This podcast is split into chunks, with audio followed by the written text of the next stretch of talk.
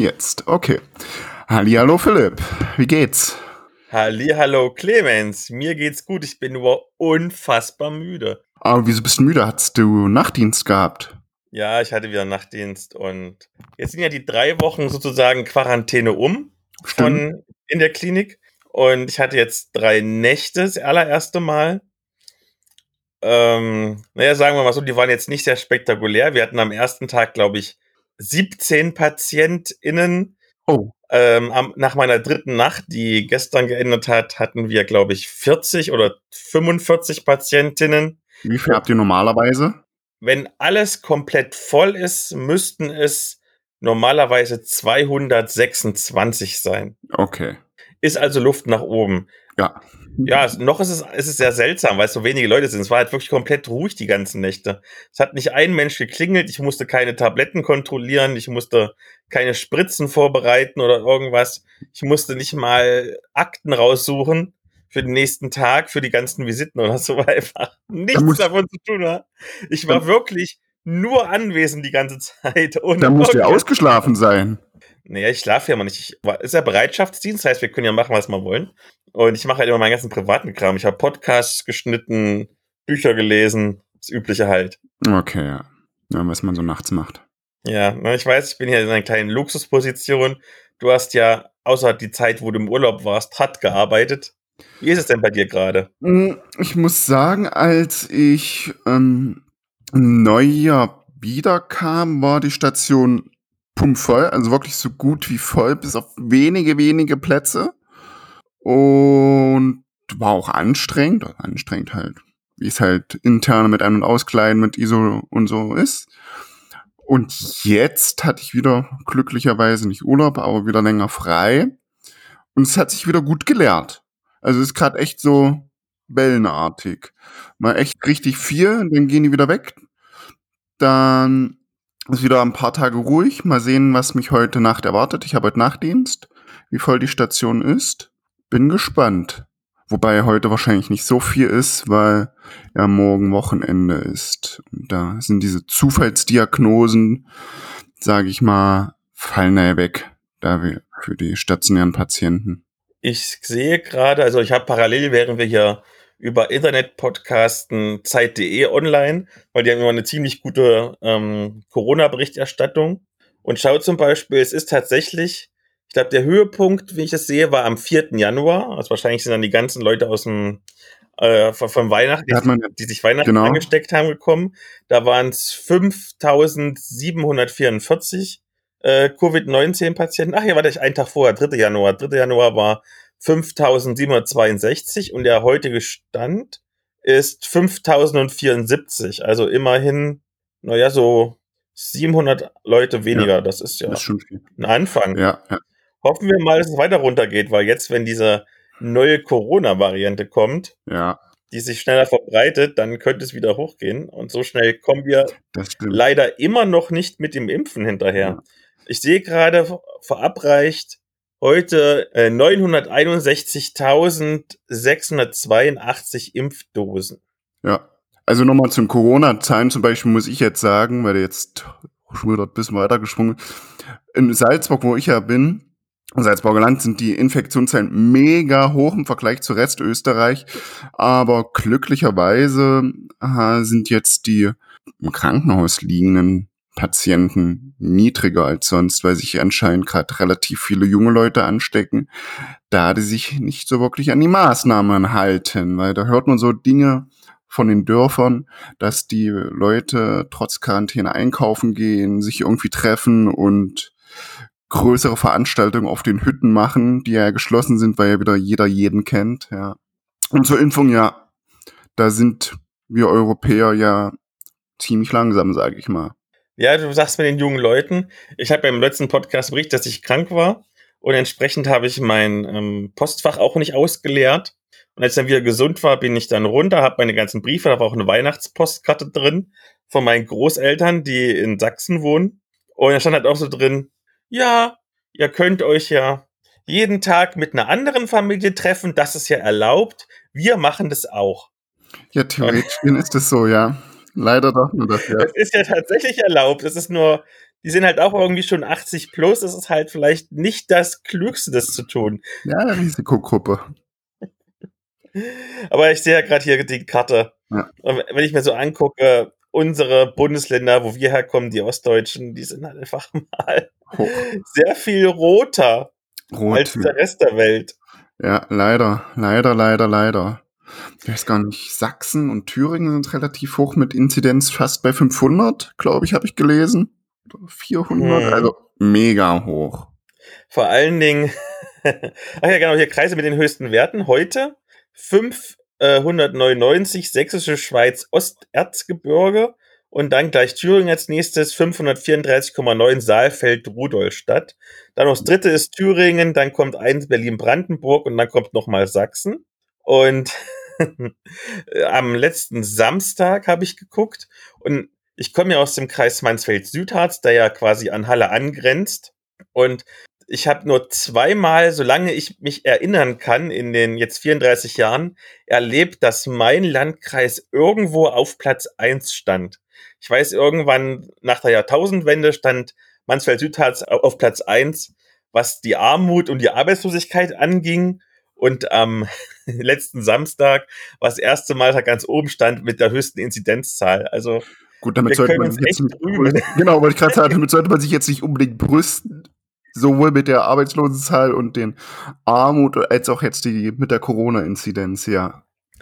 wir hoffen einfach mal, dass es besser wird. Das nehmen wir uns quasi so ein bisschen als guten Vorsatz. Und weil ja irgendwie alle Podcasts sich damit beschäftigen, natürlich auch wir, hast du denn gute Vorsätze, lieber Clemens? Habe ich gute Vorsätze? Hm, Eigentlich nicht. Also Vorsätze so per se wie, was weiß ich, wie immer jeder sagt, mehr Sport treiben, mehr auf die Gesundheit achten und sowas habe ich eigentlich jetzt nicht. Kann man denn eigentlich mehr Sport treiben, als du es eh schon tust? Naja, jetzt in letzter Zeit habe ich weniger gemacht. Ist möglich, war jetzt nur so, so als, als Beispiel, als Aufhängnis jetzt nichts. Oder weniger Alkohol trinken, sowas nehmen sich ja manche vor.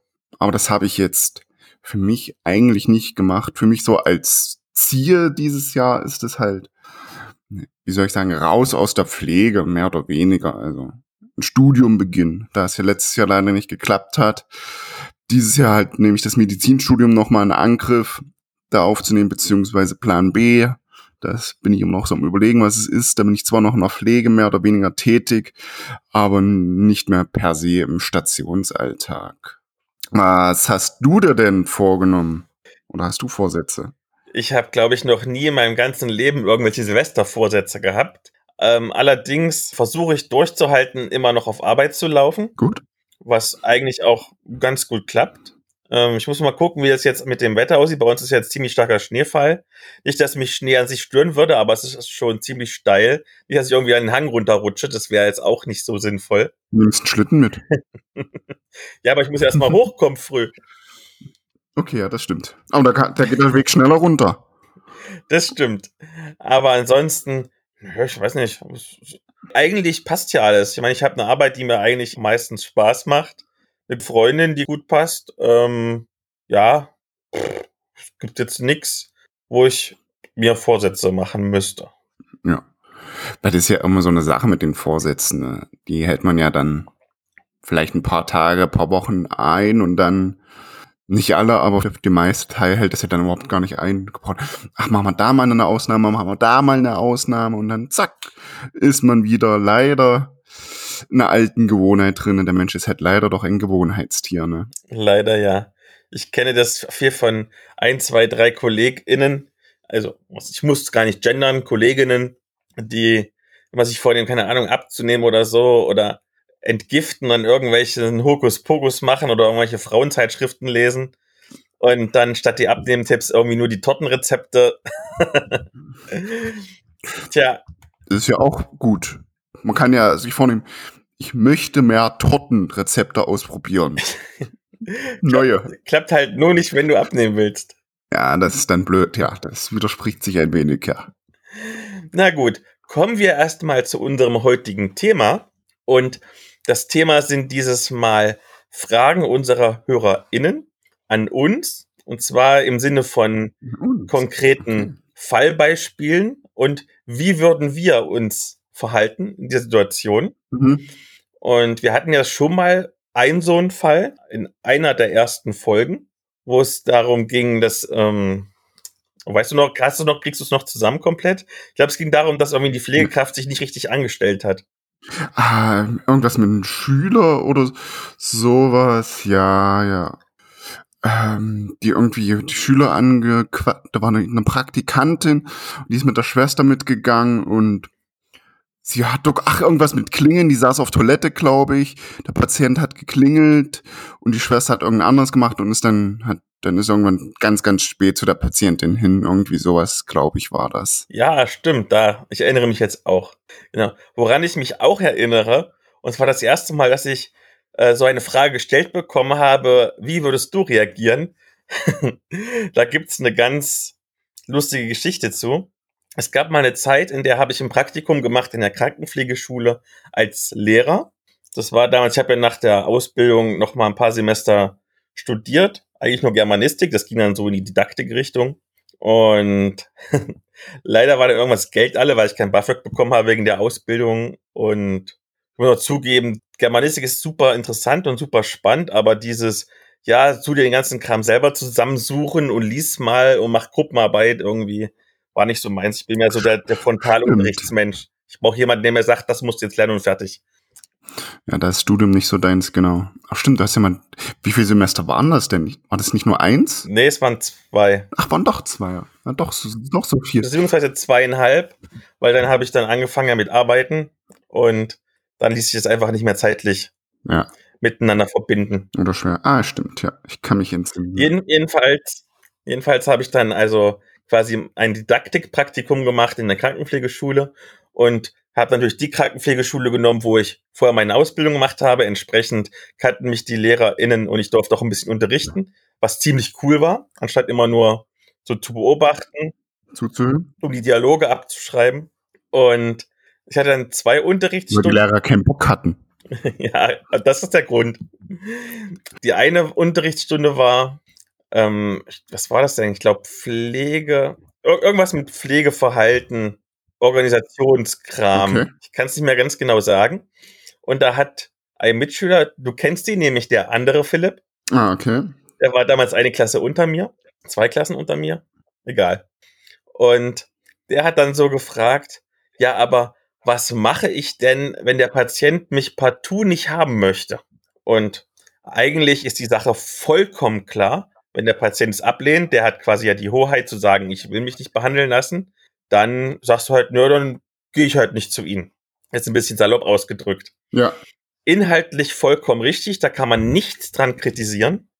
Das Problem war, das war dann auch bei unserer Pflegelehrerin und die ist halt so eine, jemand, der nicht in der Praxis war seit 30 Jahren und wirklich so super idealistisch ist, die Pflegekraft muss sich aufopfern. Ja. Und als ich gesagt habe, ja, wenn der Patient mich nicht will, dann gehe ich halt nicht hin, da ist ja quasi, sind ja quasi alle Gesichtszüge entglitten.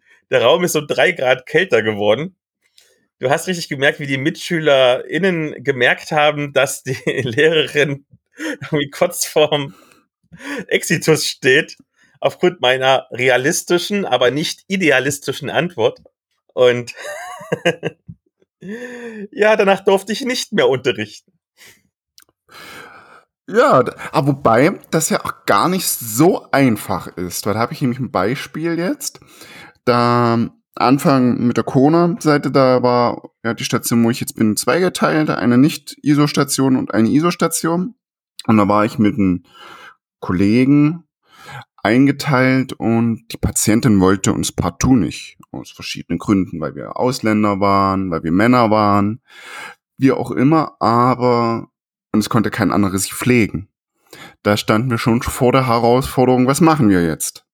Die Ärzte haben zwar eine Ansage gemacht, das hat die Patientin aber nicht interessiert, aber da haben wir bei der Patientin, wir durften, die hat eingestuhlt gehabt und was weiß ich nicht alles, aber die hat sich überhaupt nicht pflegen lassen und ja, ich habe mich da extrem schlecht gefühlt, weil wir konnten einfach nichts machen weil die rassistisch war und was weiß ich nicht alles.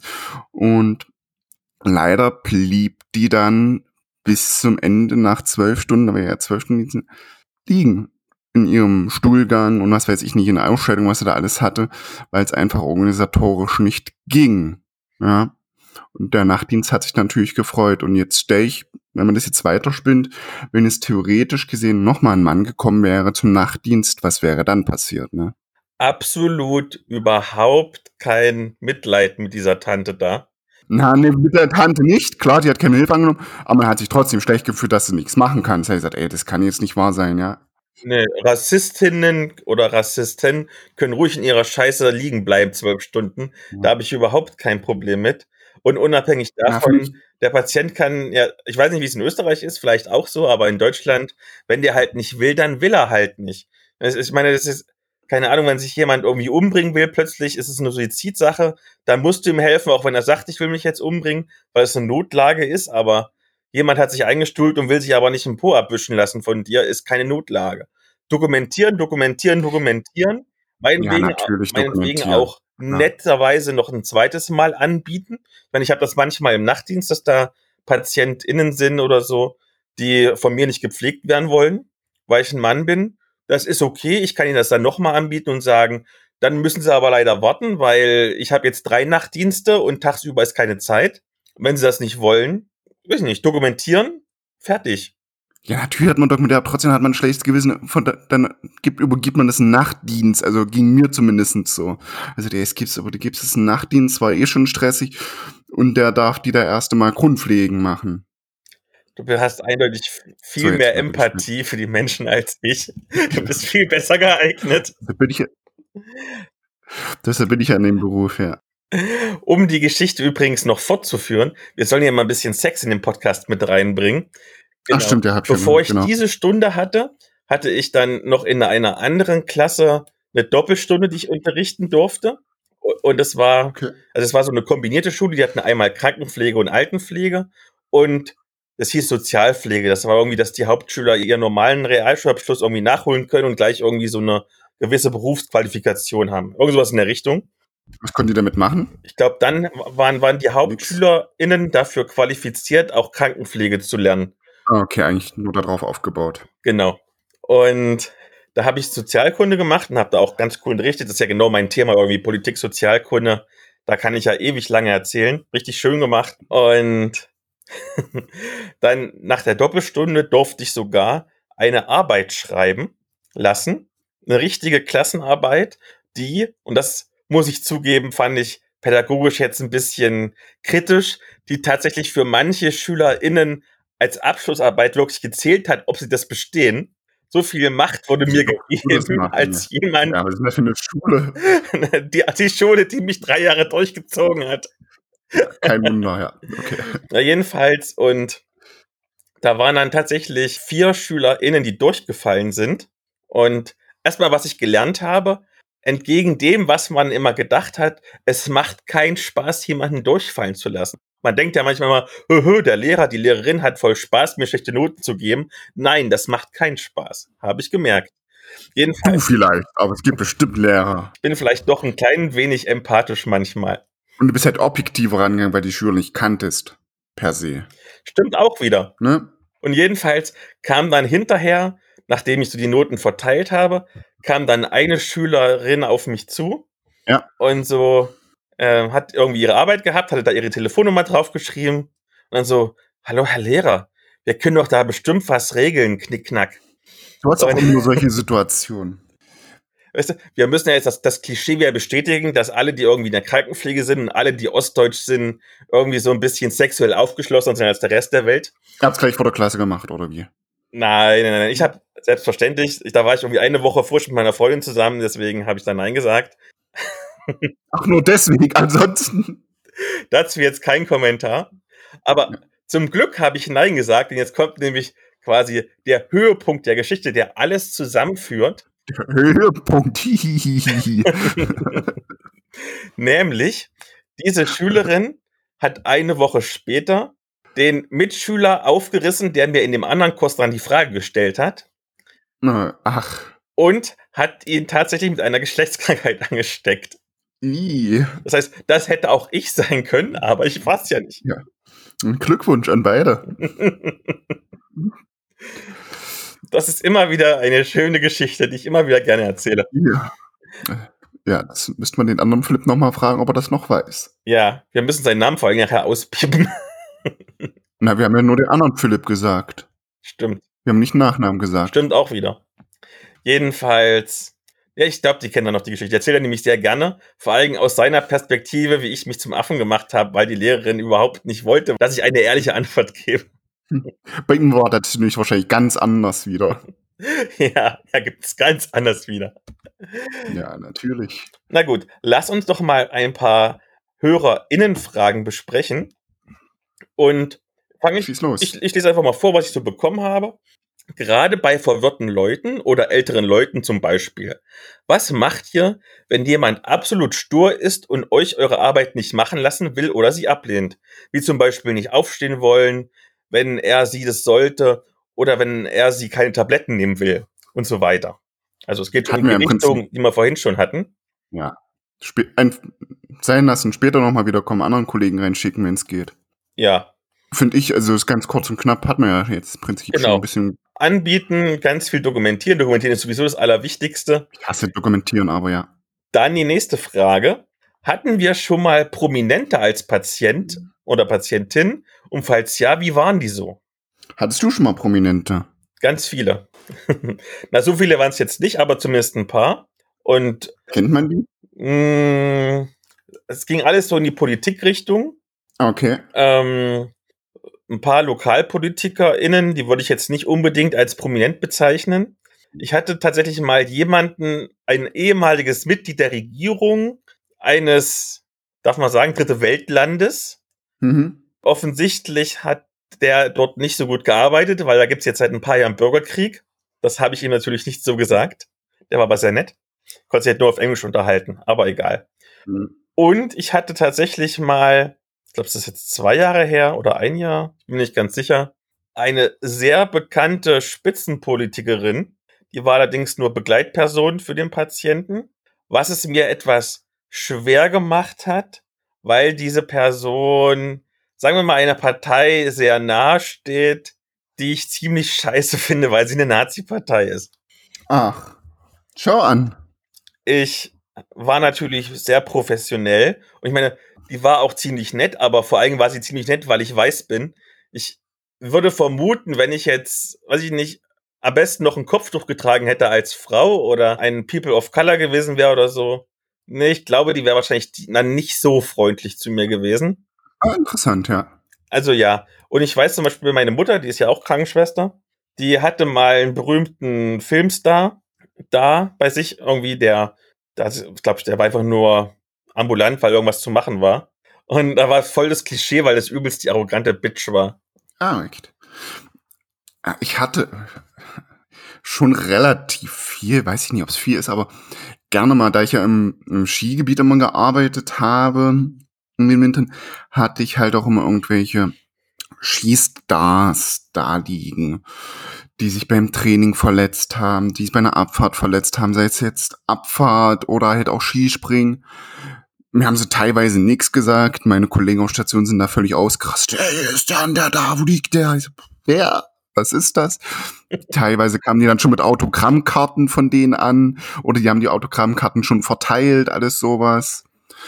Auch eine Tochter von einem bekannten Fußballer hatte ich als Patienten mal da als Patient und die meisten waren eigentlich ganz nett. Klar, manche haben sich aufgeführt. Sie sind was, aber mir ist aufgefallen, so die Youngstars in Anführungszeichen, sage ich mal, führen sich meistens schlimmer auf als die Alteingesessenen. Wir werden öfters mal solche Youngstars, die sagen, ich bin der und der, bin der und der, wieso ist das hier und so, ich möchte jetzt behandelt werden. Und alles Mögliche und ja, und auch irgendwelche Schauspieler von irgendwelchen Seifenopern hatten wir mal da. Als Patient hat man auch nichts gesagt, bis meine Kollegen mich darauf hingewiesen haben. Kennst du den nicht? Ich sagte, nee. Ja. Also ich glaube, dadurch, dass ich die meisten nicht kannte und ich erst darauf hingewiesen wurde, habe ich sie nicht anders behandelt. Und die meisten waren halt auch relativ chillig, muss ich sagen. Ich weiß noch, wir hatten mal eine offensichtlich berühmte Autorin zu Gast. Ich bin jetzt in diesem Genre, was die geschrieben hat, jetzt nicht so firm. Das war so, ich glaube, Liebes, Liebesgeschichtenkram, irgendwie mit biografischen Bezügen oder so. Da gibt's ja einen großen Markt für. Ich habe Bekannte, die in diesem Genre als AutorInnen tätig sind und da recht erfolgreich sind und sehr viel Geld verdienen. Da ist unglaublich viel Geld drin tatsächlich. Und die hat dann mal mitbekommen, dass ich Blogger bin und halt auch über Literatur blogge und hat dann wirklich drei Wochen lang versucht, mich dazu beschwatzen, ob ich nicht ihre Bücher rezensieren will. Und sie hat nicht verstanden, dass irgendwie ein Nerd-Blog, der irgendwie so Science-Fiction und Fantasy-Kram rezensiert, nicht unbedingt der ideale Ort für einen Liebesroman ist. Da hast mir da was geschickt, glaube ich, ne? Hast du mir erzählt, wenn ich mich entsinne. Es kann durchaus sein. Ich bin mir nicht ganz sicher. Ist schon ein bisschen her. Ja, ja, auf jeden Fall. Dann haben wir noch eine Frage, die passt eigentlich auch ganz gut gerade zu unserem Thema Kultur. Nämlich, mhm. es ist die letzte Episode deiner Lieblingssendung, die du mit deiner oder deinem Partnerin guckst. Äh, und die hat einen Cliffhanger. Und er, sie arbeitet heute länger und der Streamingdienst deiner Wahl hat nach dem Öffnen schon angefangen, die nächste Folge abzuspielen. Was tust du? Natürlich würde, will man jetzt sagen, ich warte natürlich, bis sie wiederkommt oder er wiederkommt mit diesem ganzen Gender-Kram da. Das ist schwer zu sagen. Natürlich ist man sehr geneigt, das zu Ende zu schauen, muss ich schon sagen. Oder? Nachdem ich dich jetzt irgendwie noch zwei Stunden lang vertröstet habe mit der Aufnahme, weil ich unbedingt noch das Staffelfinale gucken musste von meiner Serie. Du würdest knallhart weiterschauen. Würde ich wahrscheinlich knallhart weiterschauen. Einfach so tun, als hätte ich es nicht geschaut und dann nochmal schauen. Ja. Muss ich ehrlich zugeben. Ja, natürlich habe ich, ist ja, ist ja richtig. Man, man musste natürlich sagen, klar, ich warte, aber wenn man da so gefixt ist, mhm. schaut man das natürlich, und das dann aus Versehen öffnet, in Anführungszeichen. Ähm, ja, das ist, das, das ist, ist, dann schwer, da nochmal wegzuklicken. Dann, dann, ach ja. Hm. Das ist halt schwierig. Es ist teilweise jetzt so zum Beispiel, es kommen jetzt im Januar viele coole Serien oder kamen schon oder kommen. Und wo ich eigentlich schon fest mir vorgenommen habe, mit meiner Freundin das zu gucken, weil der es auch guckt. Und dann gucken wir auf den Dienstplan, der ist halt komplett unterschiedlich, was sie und was ich hat. Kacke. Dann überlegst ja. natürlich schon, hast du jetzt Bock, die Serie komplett durchzubingen? Du hast jetzt sowieso mal zwei Tage am Stück frei, da kannst du das machen. Oder wartest du noch irgendwie drei Wochen, bis sie auch mal Zeit hat? Und dann haben alle schon geredet und gerade bei diesen ganzen Streamingdiensten wie Netflix oder Amazon Prime ist es ja so, dass bis auf die Highlight-Serien ja normalerweise fast alles immer am Stück kommt und entsprechend auch der öffentliche Erregungsgrad nur am Stück ist. Das heißt, wenn du irgendwie dann irgendwie mitreden willst auf Twitter oder so, da bin ich ja ganz stark aktiv und dich im popkulturellen Diskurs beweisen willst, dann ist, wenn du irgendwie schon drei Wochen hinterherhängst, ist alles wieder vorbei. Und dann schreibst, hey, ich habe die coole Serie geguckt, ja, das haben wir vor vier Wochen diskutiert. Äh, jetzt kannst du auch bleiben lassen. Jetzt gibt's wieder was Neues. Ja, es kommt ja auch noch was Neues nach. Wenn ich mir überlege, wie das früher war, dass ich irgendwie mal im Jahr eine Highlight-Serie hatte und mittlerweile kommt jeden Monat eine Highlight-Serie. Na, durch ganze Netflix, Amazon, Disney, Zeugs, was da jetzt gibt und Apple TV und so. Da kommt ja aller Nase lang was Neues. Da, da kann man ja glücklicherweise dank Lockdown können ja wir leider nicht, aber viele das dann halt sich von früh bis spät reinziehen. Hm. Als ich jetzt Urlaub hatte, also das heißt Urlaub, die drei Wochen halt, wo die Klinik ja zu war, habe ich auch so unfassbar viele Serien. Teilweise wirklich eine ganze Staffel an einem Tag durchgebinged. Alter. Ja. Ist ja früher auch. Aber das passt jetzt ganz schön mit Lockdown und, und sowas, nämlich eine polarisierende Frage. Würdest du dich gegen Covid-19 impfen lassen? Und wie findest du, dass deine KollegInnen das nicht tun wollen? Also ich würde mich auf jeden Fall impfen lassen. Bei uns hat letzte Woche das Impfen begonnen. Leider war ich zu dem Zeitpunkt nicht da, weil das relativ, relativ spontan kam. Ähm, war ich leider nicht in Salzburg, sodass ich mich impfen lassen kann. Hoffentlich kommt jetzt kommende Woche was Neues. Und da werde ich, lasse ich mich sofort impfen. Und ich zähle zu glücklicher, ich finde glücklicherweise einer zu den ersten, der sich impfen lassen darf, da ich ja mit den Patienten zu tun habe.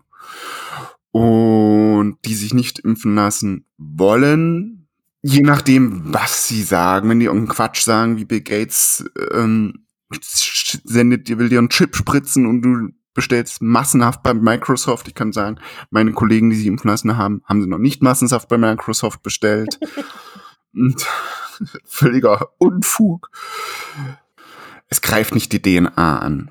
Sollen sich mal Nein, das tut's nicht. gescheiten Experten sich reinziehen und anhören. Aber jetzt haben doch alle einen Abschluss von der YouTube-Universität und der Ja, Telegram-Universität. Natürlich. Ich kann es kurz machen. Ich würde mich natürlich auch impfen lassen. Also ich stehe schon auf der Liste. Ich hoffe, dass bald in die Klinik der Impfstoff kommt. Ähm, wie finde ich das? Ich einen nicht unerheblichen Teil an KollegInnen habe, die sich nicht impfen lassen wollen.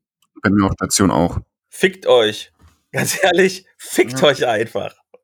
Und ich finde die Diskussion, ne, jetzt wieder ein bisschen politisch, ähm, dass man dann für Geimpfte Sonderregelungen macht, okay, zwar darf man das jetzt noch nicht machen, da jetzt nur Privilegierte sich impfen lassen, aber jetzt im Jahr, wenn es da immer noch so ist und sich jeder impfen lassen kann, finde ich das völlig okay. Du Eben. darfst ja auch manche Länder nicht einreisen, wenn du nicht gegen Tollwut geimpft bist, zum Beispiel.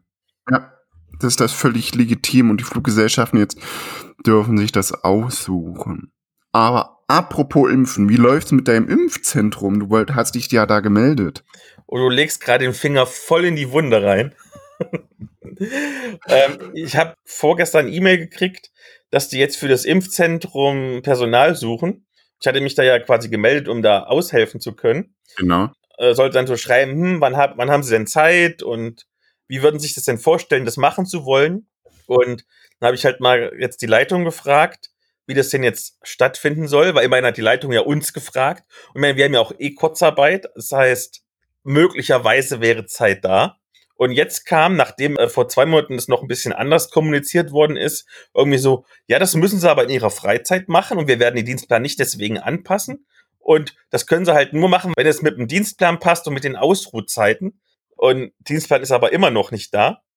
Das heißt, weiß ich nicht, wenn ich irgendwie dann in zwei Wochen schreibe, hm, ja, ich kann im Februar bloß Freitag den 5. nachmittags, Donnerstag den 11. früh und nochmal am 25. nachmittags, dann eher mit den, mit den Augenrollen sagen, nee, dich will man, wollen wir nicht haben, du bist viel zu unzuverlässig.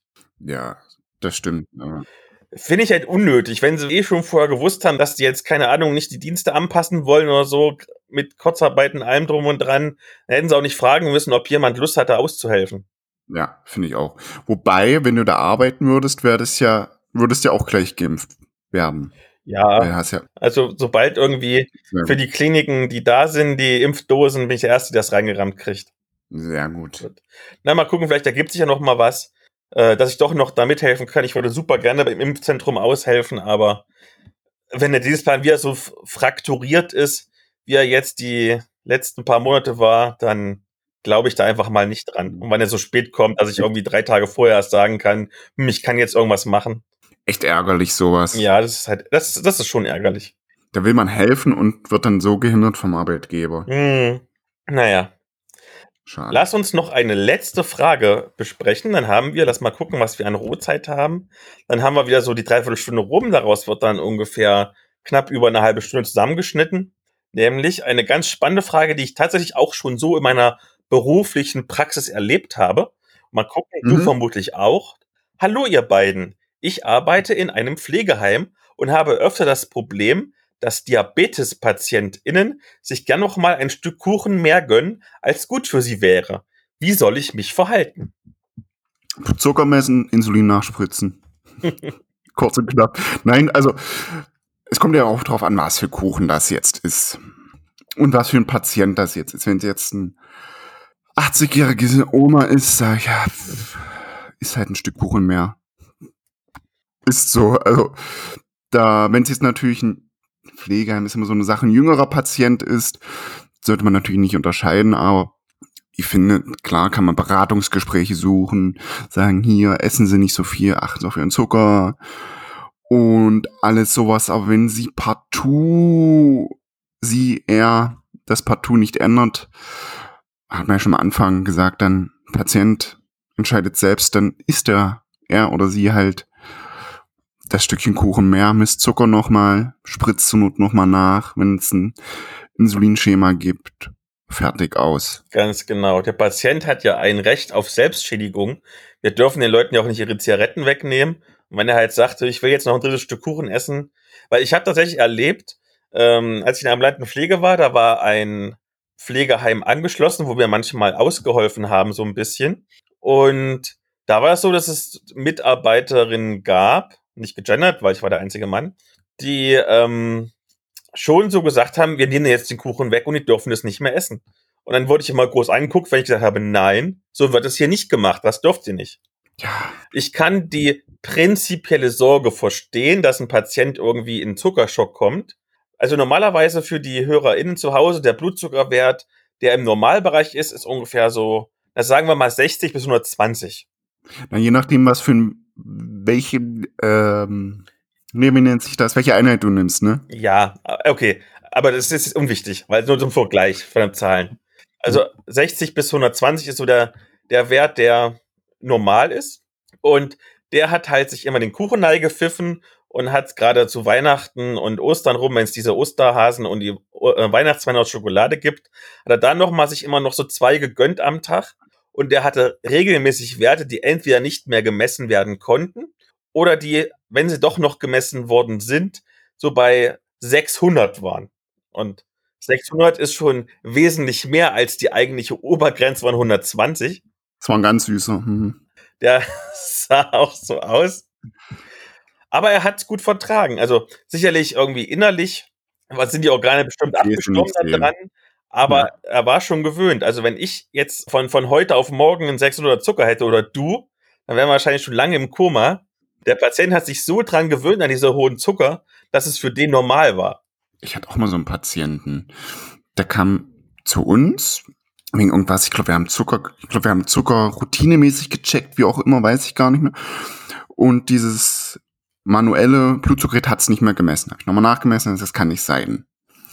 Dann habe ich Blut abgenommen, wir hatten ein Labor angeschlossen, bin ins Labor gegangen, habe den Zucker gemessen. Selbst im Labor war der nicht mehr zu messen, da stand nur noch Haida. Habe ich nochmal nachgemessen, stand Haida. Der hatte, unser Labor hatte das nicht mehr messen können, so dass wir den verlegt haben und dem ging es völlig normal. Ja. Oder ein anderes Extrem, da kam ein Patient mit der Rettung äh, zu uns. Der hat sich von der Rettung nichts machen lassen, war kein complianter Patient, bockig, was weiß ich nicht alles. Und man kannte Diabetiker, kannte den, man spricht die dann natürlich im Turner, ich sag, komm hier, ich messe mal, der hat einen Zucker von 20, 18 oder sowas. Also richtig niedrig. Haben wir denen Infusion gegeben, eine Glukosehöhlösung angehangen und echt von jetzt auf gleich wurde auf einmal da. Also, ey, wo bin ich hier? Was mache ich hier? Und war dann kooperativer. Das hatte ich tatsächlich auch. Das war noch ähm, in der ambulanten Pflege damals. Und da ruft die Pflegehelferin übers Handy an. Also wir hatten dann ja alle Handys, weil wir ja mit dem Auto unterwegs waren. Die, die Patientin ist tot, die Patientin ist tot. Tja, stattdessen war es einfach ein Unterzucker. Ja, anstatt die Rettung zu rufen und, erstmal einen Kollegen anrufen, das ist richtig. Ne? Ja, das, das macht man so. Man tut erst den Kollegen anrufen und dann die Rettung. Klar. Naja, und dann sind da diese wunderbaren ähm, Glucose, Glukosespritzen, die du notfallmäßig jemanden reinrammen kannst, die sich übrigens sehr schlecht spritzen lassen. Also, die haben ja so eine riesengroße fette Nadel. Zum Glück war der Patient dann, oder die Patientin, ich weiß es nicht mehr, schon ähm, nicht mehr ansprechbar, weil sonst hätte er wahrscheinlich geschrien. Weil da wirklich, selbst ich musste mit Kraft das Ding reinrammen, weil die Nadel riesengroß war. Und dann zack, Glucose reingedrückt und nach ja, drei Minuten oder so, alles wird gut. Ja. Ja. So ist das mit den Diabetikern. Entweder die ganz süßen oder die, oder Zucker so niedrig ist, ja. Das stimmt, ja. Dann haben wir doch, denke ich mal, die Fragen alle beantwortet, die wir bekommen mhm. haben. Vielleicht hat euch, liebe HörerInnen, ja diese Frage-Antwort-Folge gefallen. Ihr könnt uns deswegen sehr gerne auf unseren üblichen Social-Media-Kanälen wie Facebook und Instagram und Twitter oder halt auch als Audiodatei direkt bei NKFM uns weitere Fragen schicken. Und wenn wir wieder mal ein paar zusammengekriegt haben, werden wir sie beantworten. Und ich danke euch allen fürs Zuhören, wünsche euch allen, äh, dass eure Vorsätze, falls ihr denn welche habt, in Erfüllung gehen Und wir hören uns das nächste Mal. Und natürlich auch dir, Clemens, alles Gute und bleib gesund. Dir auch, Phyllis. Bis bald. Wir hören uns. Ciao. Ciao.